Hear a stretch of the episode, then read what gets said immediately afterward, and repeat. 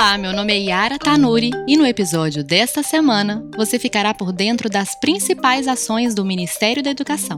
Além disso, trouxemos hoje o secretário de Educação Superior Adjunto, Tomás Dias Santana, para falar sobre o EduPlay, uma plataforma universitária de conteúdo audiovisual desenvolvida em parceria com a Rede Nacional de Ensino e Pesquisa.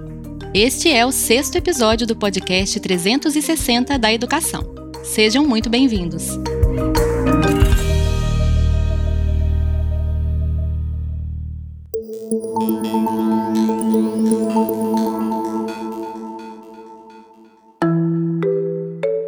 Confira o giro da semana.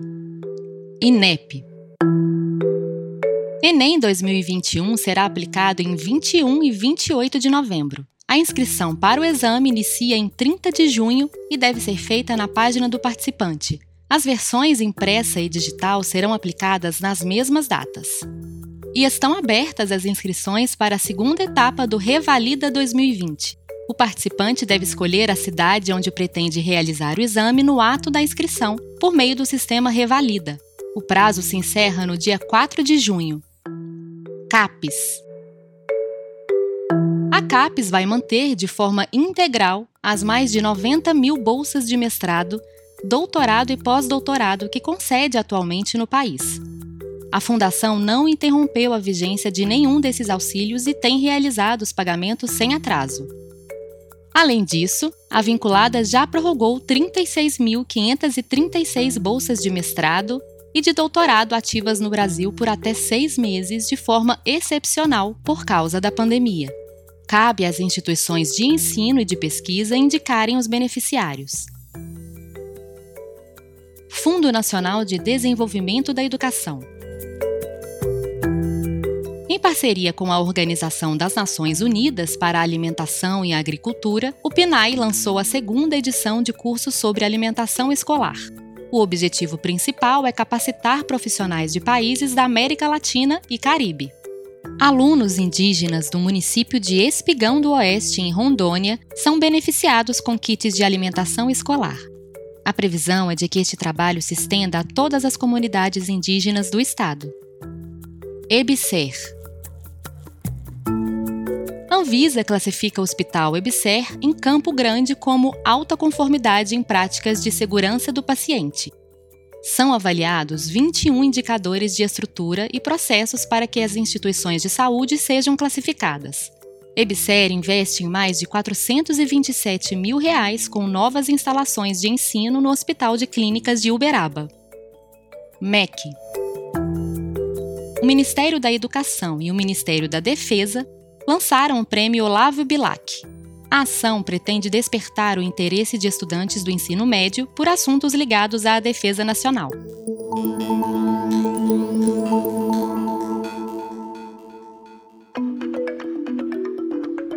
Ei, professores e estudantes! Temos uma novidade para vocês. O MEC lançará na próxima segunda-feira o EduPlay, uma plataforma universitária de conteúdo audiovisual desenvolvida em parceria com a Rede Nacional de Ensino e Pesquisa. O EduPlay permite o acesso a transmissões ao vivo, programas de televisão, canais exclusivos, videoaulas, rádios e podcasts, e tem o objetivo de se tornar um dos maiores portais de conteúdo audiovisual para educação e pesquisa no Brasil. É o que nos conta o secretário de Educação Superior adjunto do MEC, Tomás Dias Santana. São todos conteúdos uh, voltados para cursos superiores, de educação superior, e em todas as áreas do conhecimento. Então, vão ter tanto vídeos, áudios, transmissões ao vivo, das oito áreas de conhecimento. Secretário, para que tipo de público o EduPlay é voltado? O EduPlay é voltado para toda a comunidade acadêmica de educação superior. No caso, as universidades federais, eh, seus professores e estudantes podem utilizar a ferramenta para compartilhar vídeos. Então, os professores podem gravar videoaulas ou outras transmissões que estiver fazendo, inclusive ao vivo, e o resultado poderá ser incluído no EduPlay ou outros vídeos que ele produza para eh, seus estudantes e os estudantes poderão consumir esses dados. É, e, finalmente, é, toda a comunidade acadêmica de educação superior pode se beneficiar com os vídeos publicados já que o acesso é gratuito e diretamente realizado por meio do portal eduplay.rnp.br. E como funciona essa parceria com a RNP, secretário?